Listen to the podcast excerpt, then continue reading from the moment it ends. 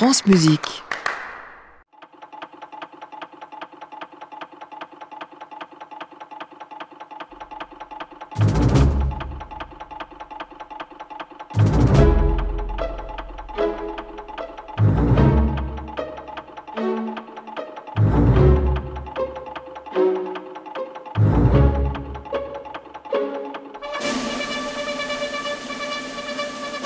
Prokofiev fait des caprices, c'est comme si vous y étiez.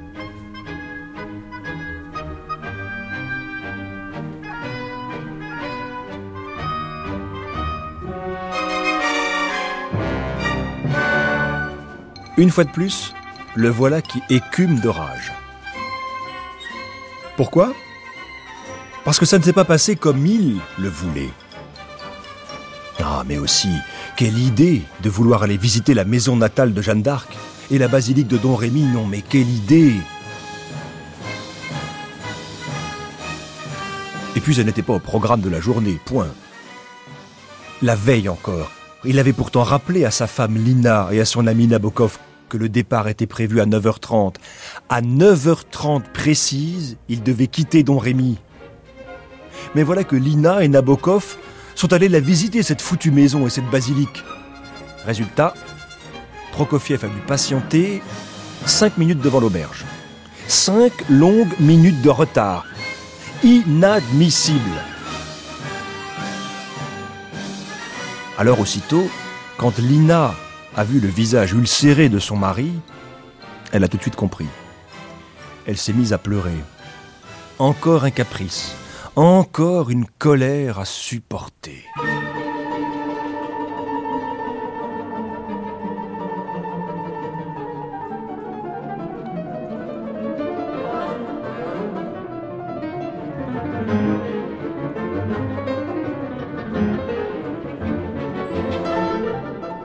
Prokofiev ne supporte absolument pas qu'on vienne contrecarrer ses plans.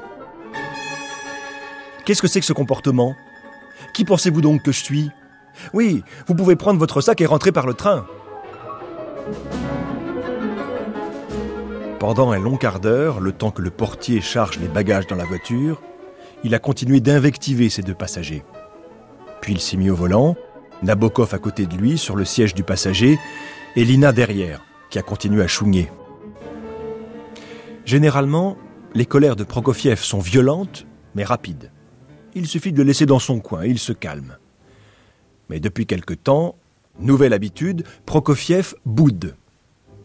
N'y tenant plus, et lassé aussi de cette atmosphère pesante, Nabokov lui a dit Écoutez Serge, ou bien nous arrêtons cette scène tout de suite, ou bien vous me laissez au prochain village et je rentre par le train. Prokofiev a été un peu embêté. Oui, c'est bizarre, n'est-ce pas? Deux adultes assis devant, un qui boude, l'autre qui subit, et une troisième qui bêle à l'arrière.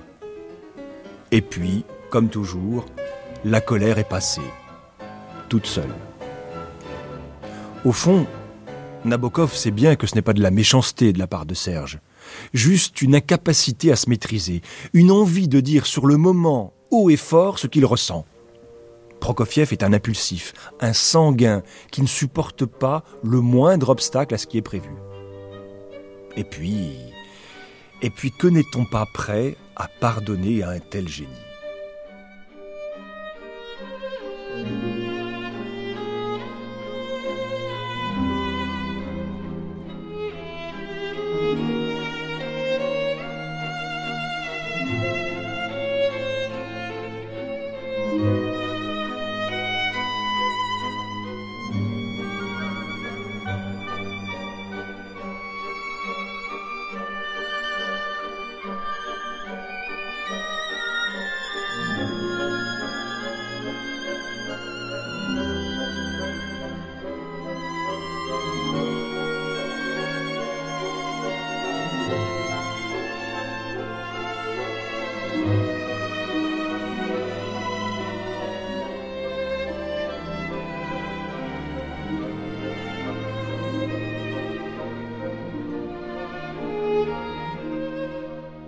Serge Prokofiev est une force de la nature, physiquement très imposant.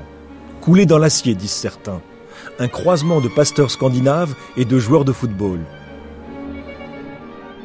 À l'été 1930, quand cette scène se déroule, le compositeur a quitté sa Russie natale depuis quelques années pour voyager et faire connaître sa musique de par le monde. C'est en France qu'il revient le plus souvent, à Paris précisément, où il s'est installé au début des années 20. Avec sa femme, Serge Prokofiev reçoit chez lui. Paris semblait lieu idéal. Il y est reconnu pianiste de premier plan et jeune loup iconoclaste classé parmi les modernes. Mais les Français, ah, que les Français l'agacent Et en premier lieu les Parisiens, avec leur coterie, leur mauvais esprit et leur goût salonnard.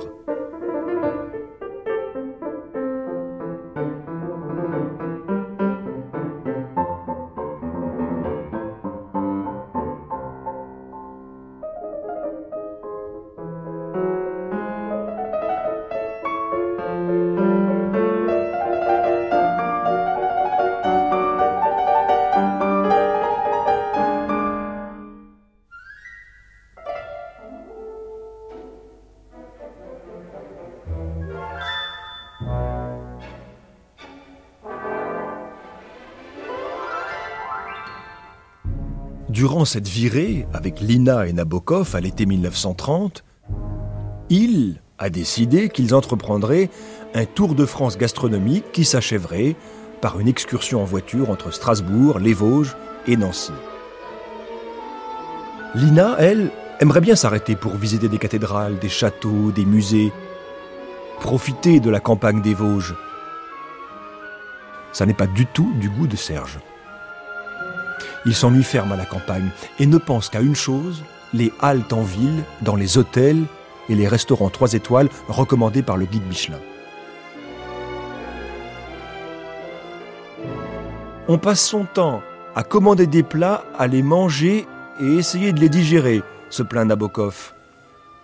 Prokofiev cède parfois et suit sa femme dans une visite et il s'énerve. Il s'énerve. Ah, vous, avec vos creuseurs de tombes bidons. Ou bien, je me demande comment ils ont fait pour placer ces statues si haut sans les laisser tomber, s'exclame-t-il, planté devant la cathédrale de Chartres.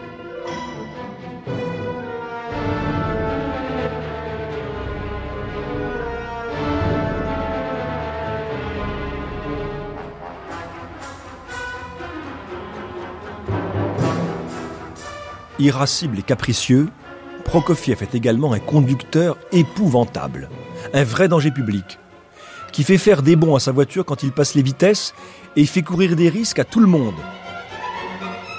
Rentrant un jour à Paris avec Lina et les enfants, il heurte violemment un talus. La voiture roule à près de 80 km/h, considérable pour l'époque.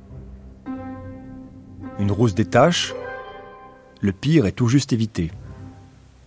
Après avoir vérifié que tout le monde est en vie, sans chercher à consoler quiconque, Prokofiev lance très simplement.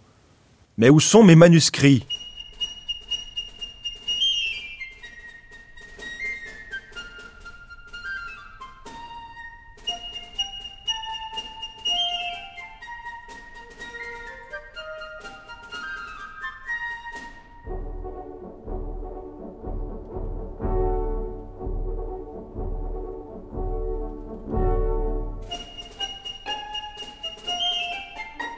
La seule chose qui intéresse vraiment Serge Prokofiev, c'est la musique. Et plus précisément, la sienne. Ses journées sont réglées méthodiquement autour de cette activité. Un jour sans composer, c'est un jour vide et sans plaisir. Il peut travailler, créer n'importe où et n'importe quand, sans table ni piano, dans un compartiment de train, dans une chambre d'hôpital, en bateau, partout. C'est un bourreau de travail.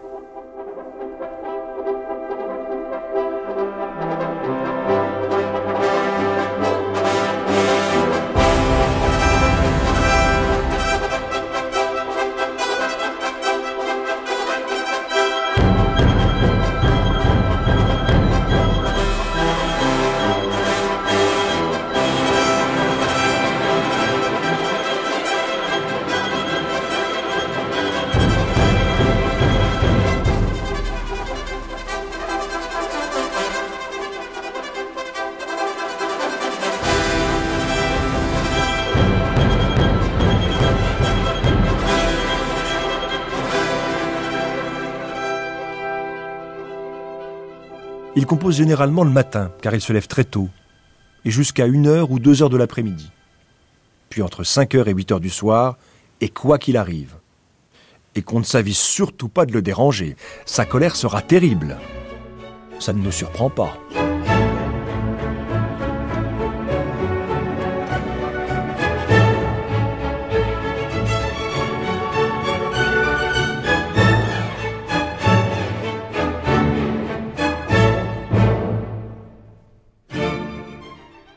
Et quand il prend des vacances Eh bien, au début des années 20, Prokofiev est allé à Saint-Brévin-les-Pins, chez son ami Boris Vérine.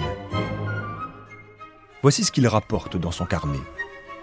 Je me lève à 8h30, mets une chemise sans col, un pantalon blanc et des espadrilles.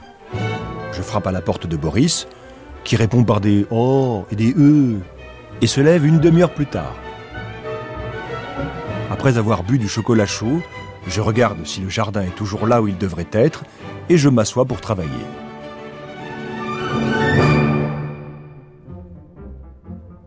J'écris le troisième concerto pour piano.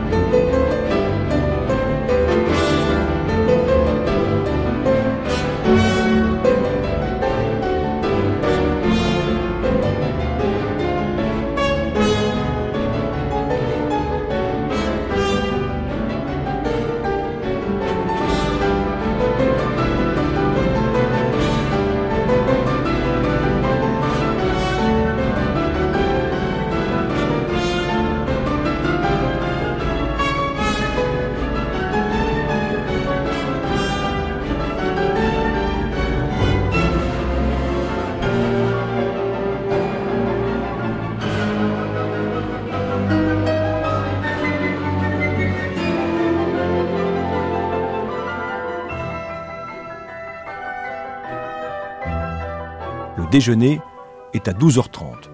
Un verre de Saint-Raphaël, pas plus. À 14h, jeu d'échecs. Nous faisons un tournoi, et pour le moment, j'ai gagné 5 parties contre 2 pour Boris, et 2 nuls. À 15h30, le jeu se termine. Nous prenons nos maillots de bain, nos serviettes, nos thermomètres, et nous allons nous baigner.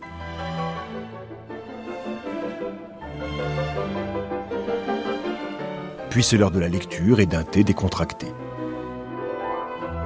Le dîner est servi à 19h30. À 21h, l'assistant professeur, c'est moi, donne un cours sur la situation du monde pour mon public allongé sur deux sofas. À 23h30, nous mangeons du fromage blanc de la ferme, nous nous souhaitons bonne nuit en nous embrassant et allons nous coucher. L'emploi du temps journalier est strictement maintenu.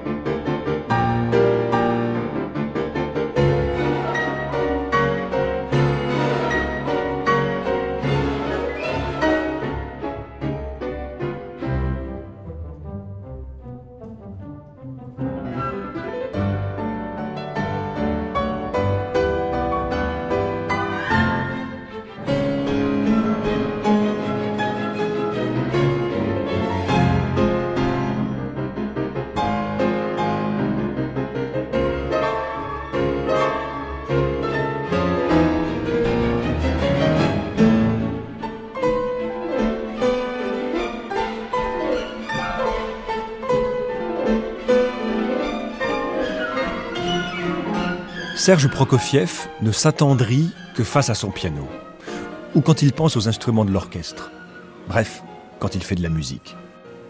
Ses partitions de jeunesse reflètent cette rigueur mécanique, ce motorisme implacable, presque une sauvagerie rythmique, un sens de l'ironie mordant. Mais elle laisse échapper aussi des bouffées d'un lyrisme étouffant. La peinture, la poésie, l'architecture, le patrimoine, la nature Très peu pour lui. Ses goûts le portent vers les chiffres, les sciences exactes, les mathématiques. Quand on construit une nouvelle station électrique ou une nouvelle ligne de train, l'homme méthodique qu'il est cherche précisément sur la carte où elle se trouve. Il peut regarder des heures le travail d'une machine agricole. Et puis, Prokofiev est un passionné d'échecs qu'il pratique depuis l'âge de 7 ans. Et de bridge aussi, dont il joue souvent avec Francis Poulenc.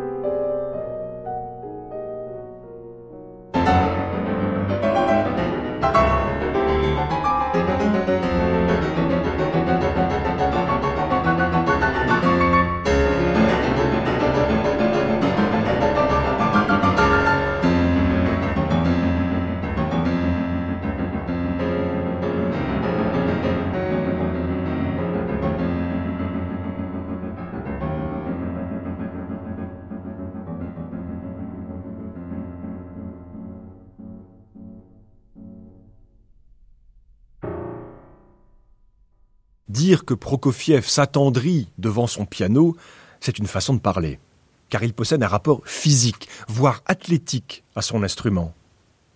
Il peut répéter inlassablement les mêmes mesures d'une partition pendant des heures et des heures.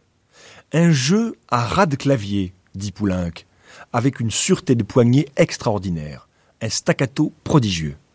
Il attaque rarement de haut. Ce n'est pas du tout le pianiste qui se jette du cinquième étage pour avoir du son il a une puissance nerveuse comme l'acier, ce qui fait qu'à ras de la touche, il est capable de donner une sonorité d'une force et d'une intensité prodigieuses. Et le tempo ne varie jamais. Jamais.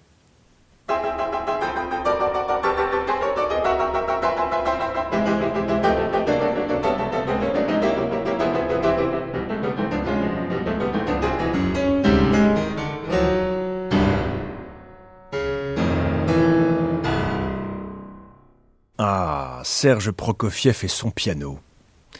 Certains de ses voisins à Paris s'en sont souvenus longtemps. Quand il arrive à Paris et qu'il s'installe provisoirement rue des Saints-Pères, voilà qu'il martèle son piano. Normal pour un compositeur. Il le martèle à heure régulière, ce qui ne nous surprend pas. Mais lorsque les locataires viennent se plaindre, il les éconduit brutalement.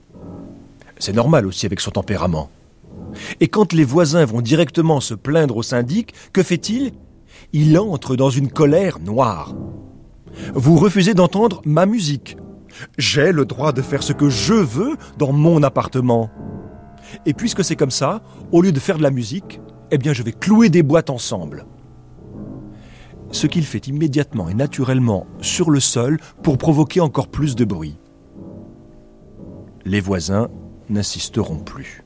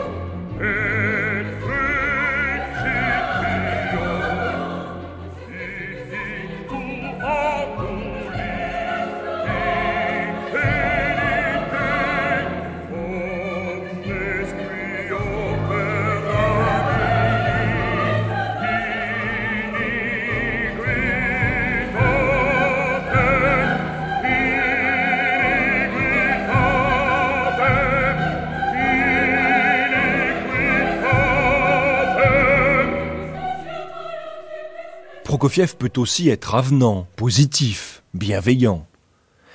Mais il n'est quand même pas très bavard. Il est plutôt distant, sarcastique. Sa musique porte les traces de ces sarcasmes et de cette ironie grinçante. Pour être franc, il est franc. Trop franc même. Il n'hésite pas à froisser le milieu musical français, qu'il accuse d'être inconstant et soumis aux modes. Debussy, c'est de la tête de veau, de la gélatine, de la musique invertébrée. Dans une salle de concert, un compositeur très connu l'aborde et se présente à lui, avec tous les superlatifs possibles. Monsieur Prokofiev, j'ai pour vous une admiration profonde et inestimable. Quel plaisir de vous rencontrer. De ma part, il n'y a pas de plaisir, rétorque Prokofiev, et il lui tourne le dos.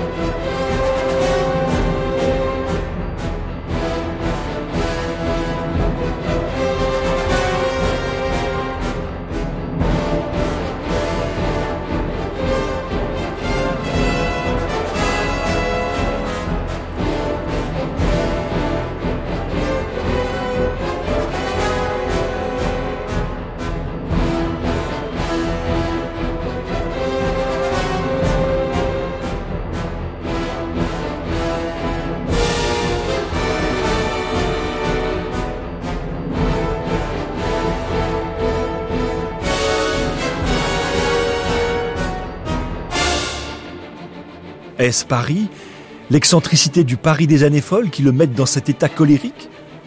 Pas du tout. Tout petit déjà, il trépignait devant le piano quand il n'arrivait pas à jouer comme il le voulait. Mais à Paris, compositeur en pleine ascension, de plus en plus reconnu, il se laisse aller et s'en donne à cœur joie. Aux grandes dames de ses amis. Nabokov le croise près de chez lui dans une rue. Que faites-vous si près de chez moi? Ne savez-vous pas que c'est mon terrain privé? Bon, allez. Venez avec moi, nous allons circonscrire ce truc.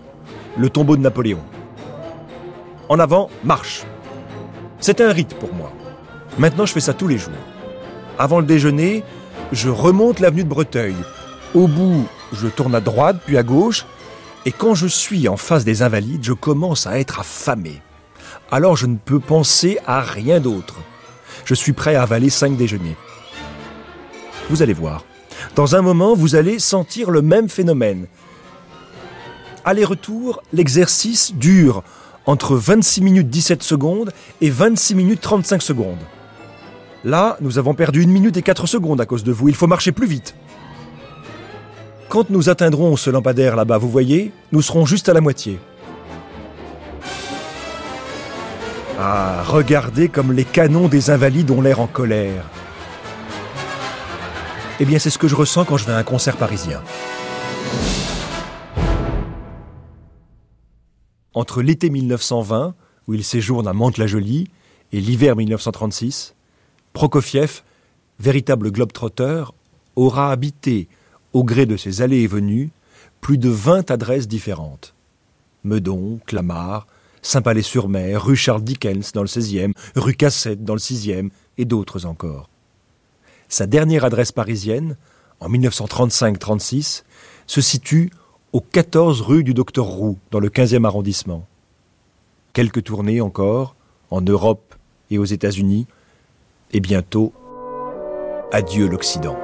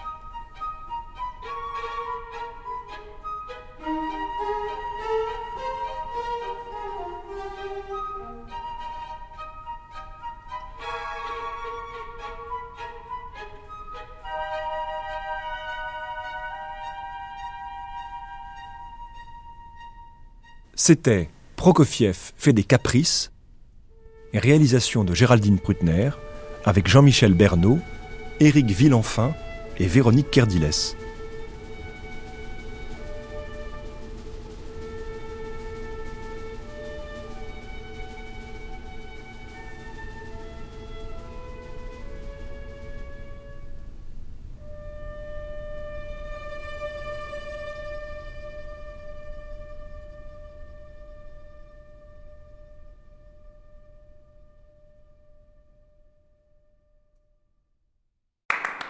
Réécouter sur francemusique.fr.